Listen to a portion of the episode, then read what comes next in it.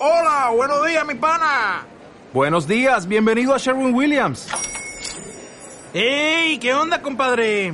¿Qué onda? Ya tengo lista la pintura que ordenaste en el ProPlus app. Con más de 6.000 representantes en nuestras tiendas listos para atenderte en tu idioma y beneficios para contratistas que encontrarás en aliadopro.com. En Sherwin Williams somos el aliado del PRO. Hola, ¿qué tal? Soy Carlos Mejías, profesor de AutoSpeed, y hoy vengo a hablaros de si es necesario realizar una fase de transición entre una fase de volumen y definición o viceversa, entre definición y volumen. Así que sin más dilación, vamos con ello. En primer lugar, y quizás lo más importante y lo que le genera dudas a la mayoría de las personas, es o son las adaptaciones metabólicas. Recordemos de vídeos anteriores que los principales factores que afectan a la ganancia de grasa, por ejemplo, en volumen, son el porcentaje graso, el nivel del individuo, es decir, si es intermedio, principiante o avanzado, la edad, el estado normal, pero de entre todos ellos, quizás el más importante, aparte del nivel, sería el superávit o la magnitud de superávit energético. Nuestro cuerpo tiene una capacidad limitada para dedicarle los recursos que nosotros le aportamos a la ganancia de masa muscular. Por lo tanto, si nos pasamos de aportarle estos recursos en forma de calorías, nuestro cuerpo va a coger ese exceso que no le dedica al crecimiento muscular y se lo va a dedicar al crecimiento del tejido adiposo. Ocurre exactamente lo mismo al contrario y esto también lo hemos hablado en vídeos anteriores. Es decir, nuestro cuerpo tiene una capacidad limitada de obtener o de extraer energía del tejido adiposo.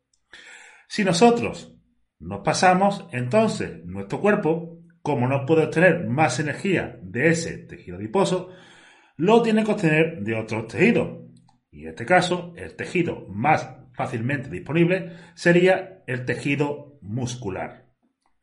Entonces, de cara a lo que sería la pérdida de masa muscular o el mantenimiento de la masa muscular en definición, que es lo que más preocupa, el factor o uno de los factores más importantes es la magnitud del déficit energético.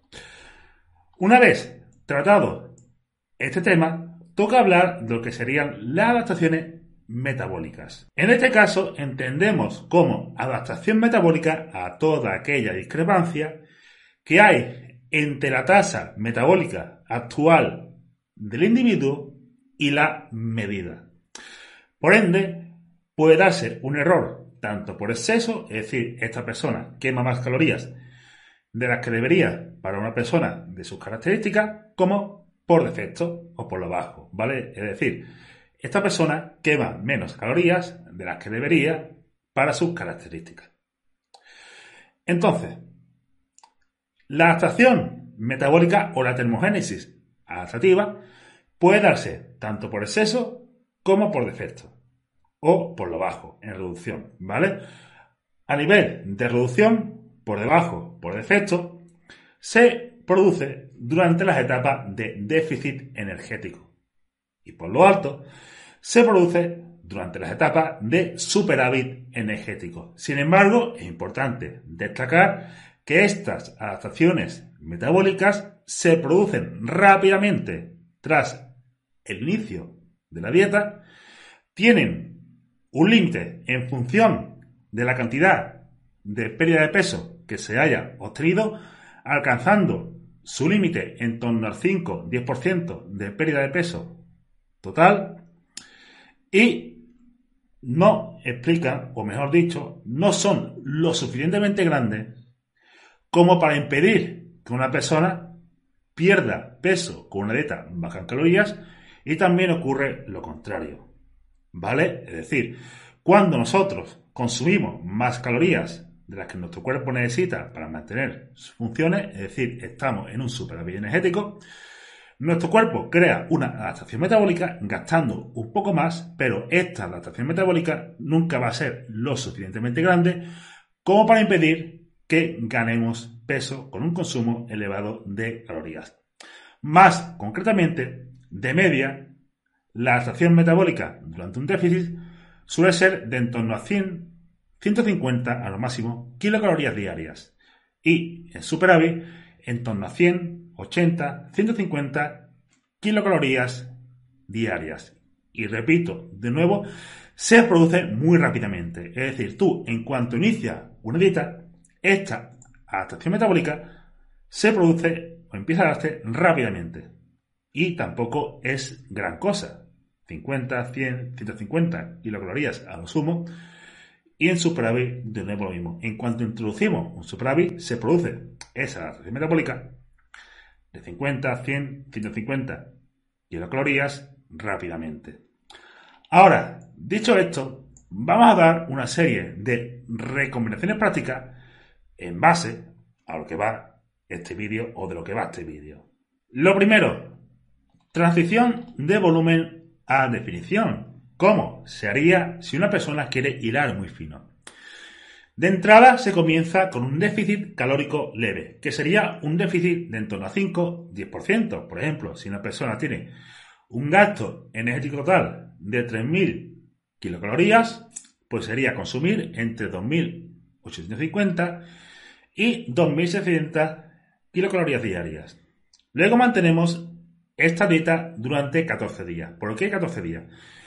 En primer lugar, por la bajada rápida de peso por la modificación de residuos. Residuos sería la mierda en las tripas, también glucógeno muscular y aguadrida, etcétera, que son, digamos, datos que falsean las mediciones de peso corporal y también le da un tiempo a que se produzca esta adaptación metabólica negativa, como hemos hablado anteriormente. Y después simplemente ajustamos para obtener la pérdida de grasa deseada que será de media entre un 0,5 y un 1% del peso corporal total a la semana. Por ejemplo, si pesas 80 kilogramos, sería buscar un consumo calórico que te permita perder entre 400 y 800 gramos por semana. Y la transición de definición a volumen, pues sería un poco diferente. Primero se inicia una dieta de mantenimiento. De nuevo, el gasto energético total lo podemos o calcular con fórmula o simplemente más o menos estimarlo en función de las variaciones de peso que has tenido en las últimas semanas y las calorías que hayas estado consumiendo. Entonces, de definición a volumen, iniciamos dieta de mantenimiento, sube las calorías que haga falta y reduce un poco el cardio para quitar un poco de gasto energético. Luego mantenemos la dieta durante unos 7 días, ya que las adaptaciones metabólicas para el seso se producen más rápidamente. Y también el tema de los residuos, al igual que ocurre de volumen a definición, de definición a volumen también ocurre, es decir, más comida en el estómago, más glucosa muscular, más agua, etc. Pero esto se produce más rápidamente. Entonces mantenemos esa dieta 7 días, mantenemos el cardio y demás y una vez hecho esto, pues simplemente ajustamos la dieta para obtener la ganancia de peso corporal deseada, que será entre 0,25 y 0,5% del peso corporal total a la semana, que sería más o menos la mitad de lo recomendado en definición. Así que bueno chicos, eso es todo por el vídeo de hoy. Espero que os sea de utilidad. Cualquier duda, la ponéis en los comentarios. Recordad que abajo tenéis los enlaces a las promociones de Fit que os ayudarán a prepararos para ser dietistas o entrenadores legalmente. Y muchas gracias a todos por escucharme y nos vemos de cara a próximos vídeos.